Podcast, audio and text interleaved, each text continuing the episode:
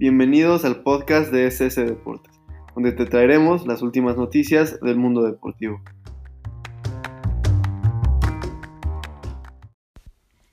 Hola, mi nombre es Santiago Casareto, yo estoy aquí con Santiago Rodríguez y les vamos a platicar acerca del cierre de la Liga Española.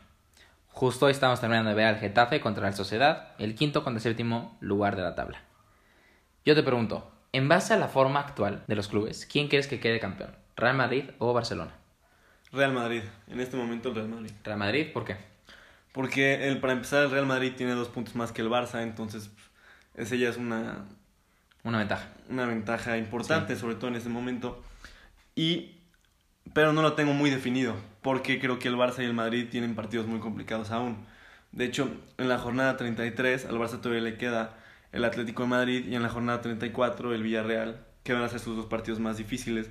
Pero cuando acaben estos dos partidos, serán cuatro partidos relativamente fáciles. Luego el Real Madrid en la jornada 33 enfrenta al Getafe, en la 34 el Athletic Club y en la 37 enfrentan al Villarreal. Estos tres partidos son sumamente difíciles y pues cualquier cosa podría pasar. Digo, sí, el Madrid está en un mejor nivel futbolístico, yo creo, pero tampoco creo que tenga nada la liga. Mira, yo creo que sí, son partidos muy difíciles, pero lo que tienes que analizar es la forma en cómo vienen jugando. Por ejemplo, el Atlético de Madrid, jornada 31, contra el Levante.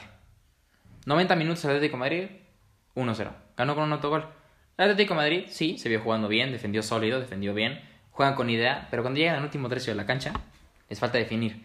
Aquí es donde se nota que sin duda ha sido difícil para ciertos equipos, mientras que para otros ha sido más fácil retomar condición. O sea, honestamente se nota que les falta ritmo, les falta toque, les falta comunicación. Yo tuve una jugada muy clara, era una jugada de gol fácil, el Atlético de Madrid tuvo tres o cuatro de gol, clarísimas. Y entre que si yo Félix no se lo pasaba a Diego Costa, si yo Félix la volaba, si Diego Costa tiraba en vez de pasar, les falta comunicación. Cuando estás viendo al Barcelona, el Barcelona está sufriendo de lo mismo. Está jugando bien, está jugando sólido. Sin embargo, siento que les falta mucha idea. El otro día tuvieron que básicamente depender de los cinco cambios para tener revulsivos, que entrara Ricky Pugh, que entrara Rakitic, y solamente así sacan los resultados. No, y sobre todo que el Barça, el Barça ahorita no es el Barça normal, todavía no se acostumbran después de este parón. Eh, el Barça depende mucho de Messi, es algo que todos sabemos. sí, la Messi dependencia, ¿no? La famosa Messi dependencia. Sí, a veces es más, a veces es menos, ahorita es muchísima. Ahorita el Barça tiene poco gol, el fin de semana pasado Suárez metió dos goles, pero antes de esto Suárez no había marcado un doblete desde septiembre, entonces desde ahí puedes ver cómo hay una dependencia un poco de Messi de gol, Griezmann no está en su mejor momento, Ansu Fati juega muy bien, Ricky Pugh juega muy bien, son dos jugadores muy jóvenes y al final el Barça teniendo una media tan buena, terminan metiendo a un jugador de 20 años como es Ricky Pugh y a uno de 17 años como es Ansu Fati. Ahí ves que los jugadores titulares que normalmente deberían estar jugando no están jugando por una por un juego Sí, les falta como conjunción, ¿no? Sí, no, no están jugando como antes. Ahora, cuando ves al Real Madrid, honestamente yo... Cuando se regresó al inicio de la temporada, yo dije, honestamente, error. No se me hacía una gran idea de Zidane regresar honestamente a Real Madrid. Siento que el barco se estaba hundiendo y decía, ¿para qué regresar a algo que ya se está hundiendo?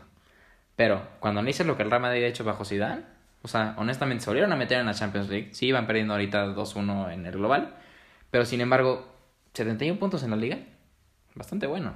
Ahora, tomas en cuenta el cómo lo están haciendo. Tú ves a Real Madrid, están jugando sólido, se están defendiendo, están atacando, tienen idea, no están dependiendo solamente de un jugador. O sea, Benzema puede salir y mete los goles. Hace dos jornadas metió un golazo.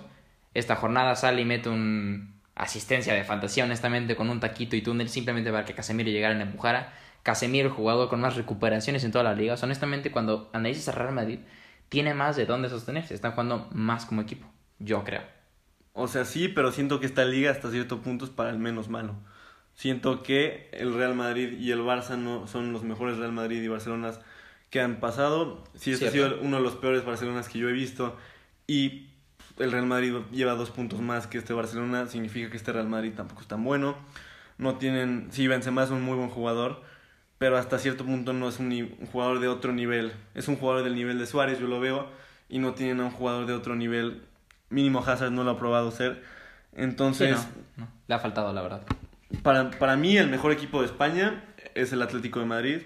Que no va a avanzar más en Champions, se va a quedar en tercer lugar de la liga, este, no creo que gane la Champions porque por la regla de los cinco cambios, pero al final yo antes del parón veía muy muy bien el Atlético de Madrid.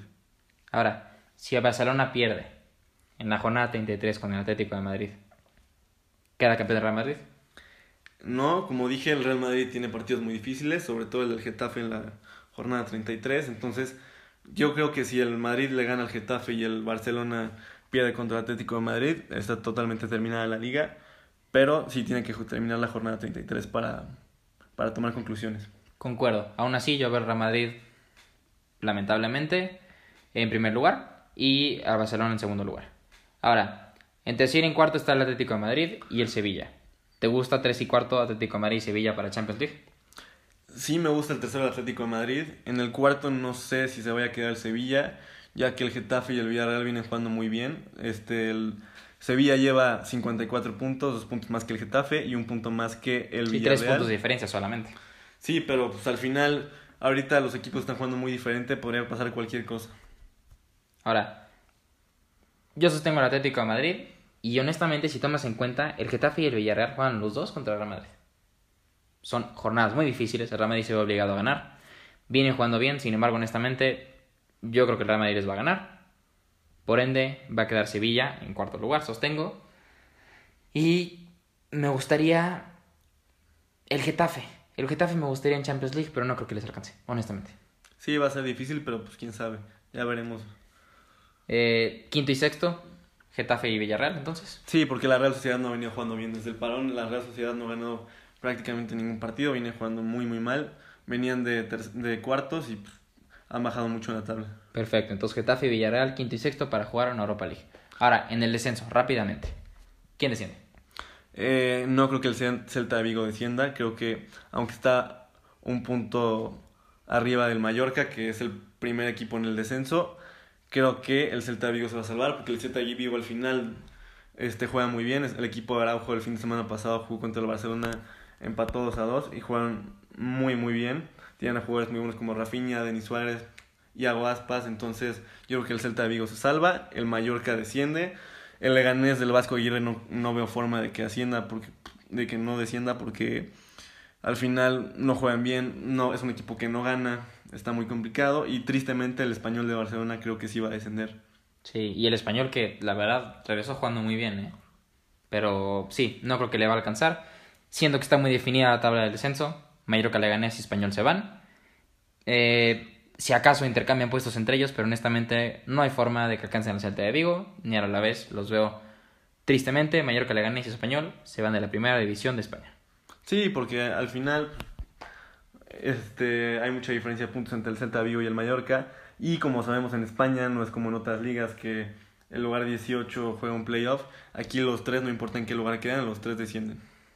Perfecto, pero pues bueno, quedan seis jornadas, solamente el tiempo puede decirnos cómo va a terminar esta liga, que la verdad mucho puede pasar en seis jornadas y pues esperemos, esperemos a ver qué pasa.